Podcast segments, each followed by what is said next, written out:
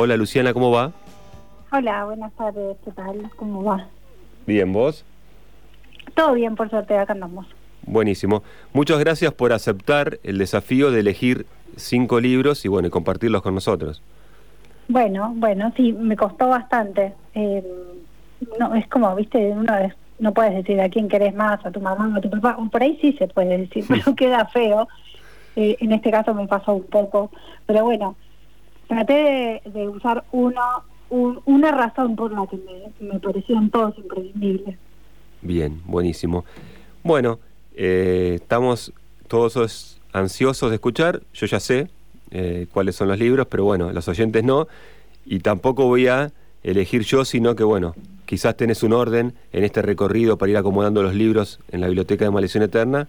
Así que bueno, te invitamos a comentarnos cuál es el primero de los cinco libros imprescindibles que elegiste. Bueno, voy a empezar en un orden que tiene que ver más con mi cronología personal. Bien. Eh, y además voy a hacer una denuncia pública, porque de los cinco libros hay dos que no los encontré en mi biblioteca, Uh, así que el que tenga los libros que me los devuelva, porque son dos realmente mis imprescindibles. Así que voy a empezar por uno que sí tengo, que es El vino del estío de Ray Bradbury. Eh, es una edición de Minotauro, de las viejas, de la vieja colección de Minotauro. A mí me gusta mucho eh, leer no las, las contratapas, los legales, las fechas de impresión. Em, esta es la octava edición de 1978, justo el año en el que yo nací. Bien. Y, mm, es un libro que era de mi mamá, bueno, ahora es mío, pero era de mi mamá. eh, y es de esos libros eh, amarillos, con ese olor como dulce y, y a la vez, no sé, lo estoy oliendo ahora mismo, en vivo. Eh, y es un libro que me gustó mucho. Yo eh, empecé a leer a Ray Bradbury de muy chiquita porque mi mamá leía a Ray Bradbury y le gustó un montón y leía una y otra vez casi los mismos cuatro o cinco libros y, y me los contaba y, y cuando empecé a leer, que empecé a leer muy chiquita libros para adultos, porque en, en mi casa había una biblioteca muy, muy enorme y mi papá no, bueno, eh, mi papá era como criado en otra época, entonces eh, él creía que yo no tenía que leer libros para niños, sino que tenía que leer libros a secas. Entonces, eh, esos de los libros que, digamos, dejaban a mi alcance y me decían, bueno, eh, de este estante sí, entonces empecé a leer Bradbury, empecé Crónicas Marcianas, Las Horas Manzanas del Sol, y, y El vino del estío es, es una novela muy increíble, eh, es una novela muy... Tiene eso, ¿no? Como esa cosa medio crepuscular, a la vez es el primer libro de Bradbury. Eh, y es una, una novela sobre la infancia de Douglas Spalding, que es el, el protagonista, que tiene 12 años, supongo que también hubo hay como mucha identificación de mi parte, que vive en un pueblo de Illinois, y tiene esa cosa muy de, de la infancia en, en los suburbios americanos, ¿no? Que hemos crecido con series y películas y Spielberg y todo, y bueno, eh, a veces pienso que, que Bradbury tiene una cosa así como muy cinematográfica también, es como el, un, autor muy cinematográfico para mi gusto. Eh, y, y bueno, y esta novela eh, es muy poética. A mí siempre me, me, me sorprende eso de Bradbury, cómo, cómo tiene esa cosa de la tradición americana, de los escritores americanos, de esa, la precisión y cierta mm, economía de las palabras, pero a la vez es extremadamente poético el libro. Eh, y esta esta traducción es una belleza, además. Eh, no, lo- no lo leí en inglés, el traductor es Francisco Abelenda, que bueno, vaya uno a saber Ujú. en qué está ahora. Eh, nada, es un libro que es una hermosura y es una de las primeras novelas que leí en mi vida. Bien, y por lo que decías, Luciana, eh, la identificación viene con el personaje porque tenías más o menos la edad de él cuando lo leías. Claro, y esa cosa, bueno, yo vivía en el interior, en una ciudad pequeña, que también como, como esta cosa un poco del suburbio y, y esta, esta cosa muy de la calle y de, de las correrías y de las bicicletas y estar afuera y esta, esta extrañeza que, que, que empieza, creo yo, a abrirse como una flor en la adolescencia, ¿no? Este extrañamiento que, que, que vivimos cuando somos adolescentes, de no entender el mundo y no pertenecer del todo y a la vez buscar desesperadamente a dónde pertenecer, eh, y las relaciones con los adultos, y, y, esta nueva forma que empieza a tomar el silencio en la adolescencia, la distancia con los padres. Nada, es una belleza, Mm. es una belleza este libro. De alguna manera, eso planteabas esa cuestión pueblerina, acá el, el verano también ocupa un lugar, ¿no? El verano es en verano, ¿no? Sí, Eh, y pensaba también en The Body de Stephen King, ¿no? Que después fue Ay, By. Me en el cine, ¿no? Otra, eh, tienen esas cosas medio iniciáticas, ¿no? Esas Mm. novelas de, de iniciación, de cambio de, de cambio de estado, eh, ¿no? Como si fuera de, de, de pupa a, a insecto. Eh, sí, tal cual. Bueno, también es- ese cuento de Stephen King me, me fascina. Y, y tiene esa cosa muy de la siesta, esa pesadez, esa los, los adultos ausentes y los niños como apropiándose, Mm. niños y niñas y adolescentes apropiándose del mundo y, descubriendo como el mundo desde su lado más más más salvaje y más anárquico y, y empezando a tener contacto con el peligro es es muy tiene que ver mucho con la experiencia me gusta eso como la, la posibilidad de que la literatura encarne eh, la cuestión de, de experiencias tan tan tan que marcan a hierro Bien. El vino del estío, entonces, de Ray Bradbury, ya lo ubicamos en el estante. Y bueno, ¿qué otro Bien. libro llega a hacerle compañía? Eh, bueno, eh, voy a dejar para lo último mis los dos libros que no tengo, porque bueno, eh, sí, sí, no puedo creer Bien. que no los tenga. Al- Eh, antes, antes que sigas, Luciana, entonces, de alguna manera, este desafío difícil de elegir cinco libros te sirvió para descubrir que te faltaban dos en tu biblioteca. Exactamente, sí, sí, sí. Y aparte ahora es, empieza como el, el- la parte 2 del desafío ¿Qué- de a quién los quién? tiene.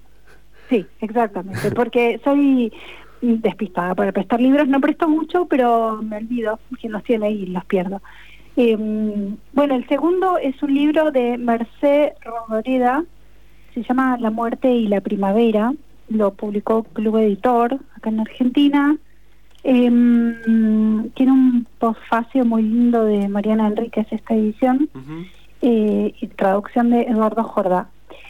Y es- eh, yo la co- descubrí a Mercedes Rodoreda por, eh, por Irene Solá, que es una escritora muy joven catalana, que escribió una novela increíble que se llama Canto yo y la montaña baila, que la publicó en Agrama y que tuvo muchísimos premios. Creo que ganó la mejor novela en catalán en- hace unos años. Eh, y también tiene otra novela mm, igualmente espectacular, para mí no se queda atrás, que se llama Los diques, que la editó Alto Pogo. Eh, es anterior a Canto yo y la montaña baila. Y me gustaron tanto, tanto sus novelas, tanto, tantísimo, y había leído tan poco de, de literatura catalana, porque tanto Irene Solá como Mercedes Rodoreda, bueno, Mercedes Rodoreda ya no, ya no vive, pero digo, escribieron su obra en catalán. Em, y en un momento leí una entrevista, creo, a, a Irene Solá, y ella dijo que le gustaba mucho, eh, que, que como su escritora Faro era Mercedes Sí. Rodoreda. Y me pareció, bueno, que tenía que ir a ver de dónde salía, o sea, todo lo que tenía esa chica en la cabeza, a quién leía, me parecía vital. Siempre me, me pasa mucho eso, ¿no? Como me, me interesa mucho, es como si fuera, bueno, saber qué, qué comió el autor para llegar a esto, eh, dónde leyó, qué miró, bueno. Y, y llegué a Mercedes Rodríguez y llegué a este libro, que es una cosa de locos, es un libro muy extraño, muy entiendo que es eh, difícil. Ujú. Según eh, aquella contratapa dice eh, Mercedes Rodoreda, que según García Márquez escribió la novela más bella que se ha publicado en España después de la Guerra Civil. Eh, dice, bueno, continúa siendo una autora prácticamente desconocida para el público hispánico. hispánico. Ahora ya es un poco más conocida, salieron, se, se hizo una revisión bastante grande de, de su obra últimamente, tengo varios, si no casi todos los libros que, que hay en español.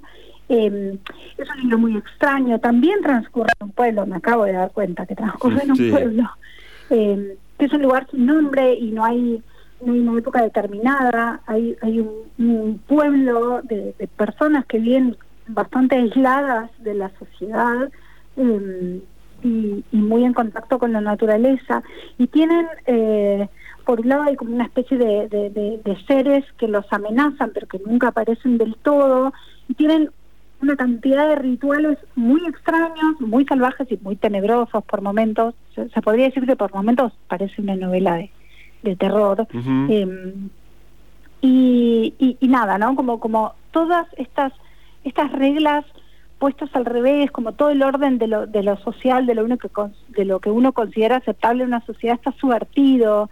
Eh, hay, hay, una relación casi incestuosa entre un, entre un adolescente y su madrastra, eh, hay, hay muertes, hay, hay sombras y oscuridad, y este bosque que es a la vez es como una mano que los sostiene y por momentos la mano se cierra y los aprieta y, los, los estrangula, ¿no? Em, está escrita de una manera muy hermosa, la traducción es, es, muy, muy bella y muy, muy poética. Eh, con eso, ¿no? Con una cadencia extraña, es una novela que no tiene un, hilo mm, tradicional, no está eh, su desarrollo es un poco como a los saltos, ¿no? Como si, el que cuenta fuera caminando sobre piedras. Eh, pero es una historia fabulosa para descubrir una autora que por ahí todavía no, no, todo el mundo conoce, eh, con todo lo, todas las referencias culturales y, y, de, y, de, clima y de perfumes de también una zona que por ahí no, no es tan cercana a nosotros como es Cataluña. En el contexto, además, con, mucha simbología de la, de la Guerra Civil Española. Nada, es realmente es, un, es, un, es una novela imperdible, imperdible. Bien, y ahí también hay no un niño, pero un adolescente dando vueltas, ¿no? Como protagonista. Sí, ahora Exacto, ahora que lo veo, empiezo a encontrar otro hilo común entre las cosas que elegí. Bien, lo interesante, Luciana, que tiene que ver también un poco con este recorrido que propone este línea de cinco, esta sección o cinco en línea, es un poco esto, ir eh, entrelazando los, los, libros, las novelas, los libros de cuentos, los libros de poema, y descubrir, como te pasó a vos, para descubrir a esta autora, ¿sí? que siempre hay algo que te puede recomendar y disparar la curiosidad de ir a ver de qué se trata, ¿no? Totalmente. Bueno, eso es también como lo interesante cuando, cuando uno lee y, uno se enamora mucho de los libros y yo soy de fanatizarme mucho de, de algún, con algunos autores, entonces voy como muy profundo con su obra y empezar a encontrar estas relaciones, ¿no? Y como todo se va alimentando de otro y como, como, como si fuera un río, ¿no? Te va llevando. La literatura es algo que está vivo, que, que es orgánico, que se mueve, que se relaciona, que se superpone, que se aparean un libros con otros. Entonces, eh, me gusta mucho ese vínculo con la literatura. Si fuera algo que, que todo el tiempo está ahí bullendo, ¿no? como si fuera un volcán en erupción. Bien. Vamos al tercer libro. Bueno, el tercer libro, que también podría ser el primero por el, el, el nivel de pasión que me desata es eh, Eise Juaz, de Sara Gallardo, uno de mis libros perdidos, así que tiro un SOS. Encima tengo una edición de, de estas, eh, creo que eran de La Nación, las etapas azules, em, muy linda, la tengo hace muchos años y la tengo toda marcada, así que bueno, supongo que después de esta entrevista espero que aparezca. Eh, Eise Juaz es una novela, bueno, increíble, qué decir, no sé si, si, si la leíste, es un es una novela que tiene que ver con, con la voz, es la voz de un indio, bueno, de un habitante del pueblo originario, digo, indio en esa época se decía, Huichi del Chaco salteño, que para los cristianos es Lisandro Vega y para los miembros de esa comunidades se dice Juaz, y es toda la, la, la novela es un un gran diálogo de ese Juaz con, consigo mismo y con, con un Dios, con un algo que está afuera, eh, y todo, toda su, su, su búsqueda con, eh, con, con, con, digamos, su relación con la espiritualidad y la locura y la naturaleza y el cristianismo y esta cosa de, de, las misiones y por otro lado el llamado de, de su tierra, de su, de su cosa mucho más visceral y más animal, si se quiere. Eh, está escrita fabulosamente, como bueno todo lo todo lo que todo lo que ha escrito Sara Gallardo para mí es, exquisito y, sobresaliente y, nada, no trato de no perderme nada de cada rescate que, que sale de su obra porque además de ser una cuentista extraordinaria y una novelista extraordinaria, también era hacía unas, unas columnas muy lindas y con mucho sentido del humor, muy muy lúcida. Em, y esta, esta novela, dice Juan, cierra como un ciclo rural de su obra, que estaba compuesto por las tres primeras, enero, enero, pantalones azules y los galgos, los galgos, que también las recomiendo un montón, pero eran cinco libros. Em, y bueno, y esto, ¿no? Es como una Argentina, una Argentina mucho más agreste, es el desierto, el norte, los territorios más vírgenes, es, es, esta persona, es este indio que habla en primera persona y, hace como todo un trabajo de, sintaxis, de lirismo, de, profundidad psicológica que es asombroso. De hecho, eh, me acuerdo haber leído en algún momento, Sara yo era muy amiga de, Mujica Lainez y que Mujica Lainez le decía como que no, no puedo creer lo que hiciste, o sea, esa novela es increíble, a lo mejor no va a ser tu novela más comercial porque también tiene algún grado de dificultad, pero pero sin duda va a quedar en la historia y creo que es así, ¿no? Queda en la historia. Ahí en la edición de Cuenco de Plata, eh, Martín Sarielo eh, la comparó de alguna manera con, con Sama, ¿no? Bueno, estoy leyendo en este momento Sama, es el libro que estoy leyendo ahora en este momento, y sí, tranquilamente se puede inscribir en esa tradición, creo yo. Eh, tienen muchos puntos en común, tienen muchos puntos en común. Sama me parece también extraordinaria, eh, pero sí, sí, sí, está bien puesto, está bien, puesto. Y ahí eh, la observación que me resulta curiosa es la primera vez que se da en este año, la sección es nueva, pero ya han pasado, ya tenemos como 40 libros en la biblioteca que tenemos eh, Juaz eh, repetido, dos ediciones distintas, porque la primera que teníamos que trajo José Enrique, el escritor José Enrique, fue la de Cuenco de Plata. Bueno, ahora vos nos traes la edición que te desapareció, que es la de la, edición, así que tenemos... yo también me pasa que tengo muchas veces libros en distintas ediciones, así que me gusta también eso, y bueno, me gusta también que suceda en nuestra biblioteca, ¿no? Sí, sí. Bueno, aparte uno puede tener libros repetidos en la biblioteca. Digo, cuando une bibliotecas con alguien o cuando a veces compra. Yo, eh, el, el, próximo libro que, que iba a mencionar es un libro que ya compré tres veces. Me desapareció dos eh, y uno le regalé. Bien. Que es eh, un libro, no es nuevo, pero sí hubo toda una, una, una reedición y se y se volvió como, se hizo como un poco más eh, popular hace un tiempo, y es eh, Río de las Congojas, de Libertad de Mitrópulos. Em, Libertad de Mitrópulos, eh, bueno, es una autora que yo la verdad es que no conocía, después empecé a, buscar un montón de, encontré material, encontré mucho en PDF porque no hay, no hay mucho editado también tiene una cosa que, bueno, quizá viene alguien que estudia letras y, sabe más en serio y me tira con algo, pero para mí también tiene algo que se puede escribir en este tipo de novelas, como dice Juárez, como, como Sama. Em, es una gran novela, es la historia de una mestiza, María Muratore, que está casada con, un hombre que se llama Blas, y es amante de Juan de Garay, y viaja, es parte de la expedición que va a refundar Buenos Aires. Eh, y tiene una cosa como muy interesante, por eso es como muy fabulosa en el sentido más literal de, la palabra, porque ella se, disfraza de hombre para, para, para guerrear, para ser parte de la guerra, eh, y está toda la historia de, de, amor con, con Garay, y la historia de este Blas que la espera y que como que no puede soportar su, su desprecio, digamos, su desamor. Eh, es una novela extremadamente hermosa porque es una novela de amor, pero también es una novela de, de, la Fundación de Buenos Aires, es una novela histórica.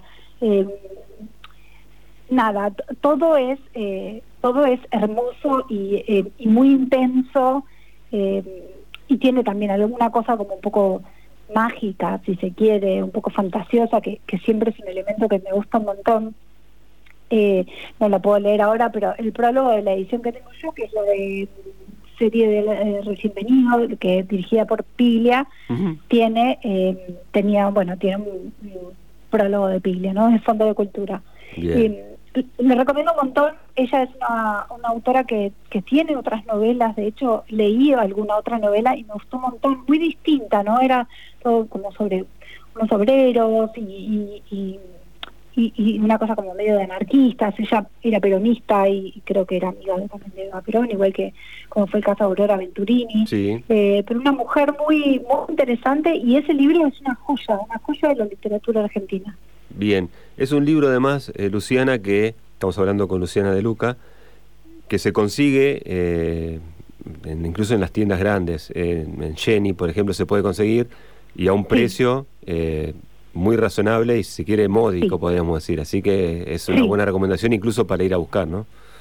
Sí, totalmente. Y ahí estaba viendo que, eh, bueno, esta novela es de 1981, es bastante más acá en el tiempo, y que Piglia la ponía junto con Sama y el Editenado de Saer como tres de las obras maestras de la conquista del Río de la Plata. Bien. Eh, hermoso. Y transcurre en Santa Fe, que no es casualidad, yo soy de Santa Fe, así que otra vez me lleva para ahí. Bien, y además eh, se entrelazan las ciudades y se entrelazan eh, las, las personas, los, los, autores y las situaciones, ¿no? Eso tiene de mágica. La literatura, de hecho, siempre citamos en el programa a Juan Ford y esa cuestión de ningún hombre es una isla, ¿no? Y bueno, Totalmente. Ningún libro es una isla tampoco. exacto. Bien, nos queda uno. Uno solo. Bueno, este es un libro de cuentos. Casualmente y que no seguramente no será casualidad, la contratapa la escribió también Mariana Enríquez. Bien. Eh, este libro es de editorial, eh, Evaristo Editorial, tiene una introducción de Marcelo Cohen, eh, la traducción de David Mushnik, y es Magia para principiantes de Kelly Link. Kelly Link es una autora de Estados Unidos es, es como representante icónica dentro de lo que se conoce como weird fiction, digamos, ficción de lo raro. Eh, es una cuentista eh, superior, soberbia, no se puede creer lo que, lo que escribe. Y sus cuentos son muy raros, realmente son muy raros. Eh, Baristo tiene otro libro que sacó hace menos. Eh, también en, en, los cuentos de Kelly Link está todo lo sobrenatural, ¿no? Hay una naturalización de, la, de lo sobrenatural, hay una normalización de lo extraño. Eh, hay que tener como cierta predisposición en ese sentido, ¿no? A veces por ahí hay lectores que, bueno, soportan determinado pacto de lectura y que de repente salga un conejo de una cartera o que una cartera sea un gato, no, le, no les gusta. Esto es por ahí para lectores un poco más eh, aventurados o aventureros y es una serie de cuentos extraordinarios, muy largos, son cuentos largos, largos realmente. Em, pero son una locura, digamos, si les gusta la, la, la, ciencia ficción un poco y lo extraño, lo extrañado y quizás un poquito el terror y también lo fantástico, me hace acordar a cosas de, tiene cosas de Roald Dahl también. Eh, es una autora fabulosa y una cuestión interesante es que tiene Twitter, y, y tuitea cada tanto, tiene una editorial también, ella tiene una librería, si no me equivoco. Eh, sí, tiene una librería que se llama Book Moon y tiene una editorial que se llama Small Beer Press y cada tanto contesta. A mí ya me contestó dos o tres veces mensajes, casi no uso Twitter, pero me contestó un par de veces y estuve a punto de enmarcar el tweet. Em, muy recomendada, muy recomendada. Eh, la edición es muy hermosa.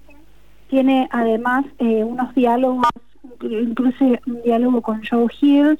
Eh, nada, la recomiendo un montón. Tiene el otro libro, que ahora no me acuerdo cómo se llama, el segundo libro de relatos. Los tenemos acá los dos.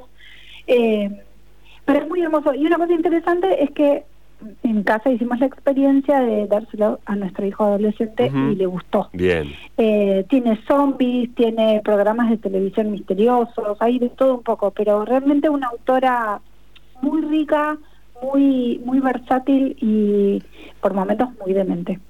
Ahí en ese en lo que escribe Mariana Enríquez también refiere esta cuestión de amigos, eh, noches perdidas, dice y vagancia, y de alguna manera también es un, si se quiere, por momentos un microuniverso que la emparenta Mariana Enríquez también, ¿no?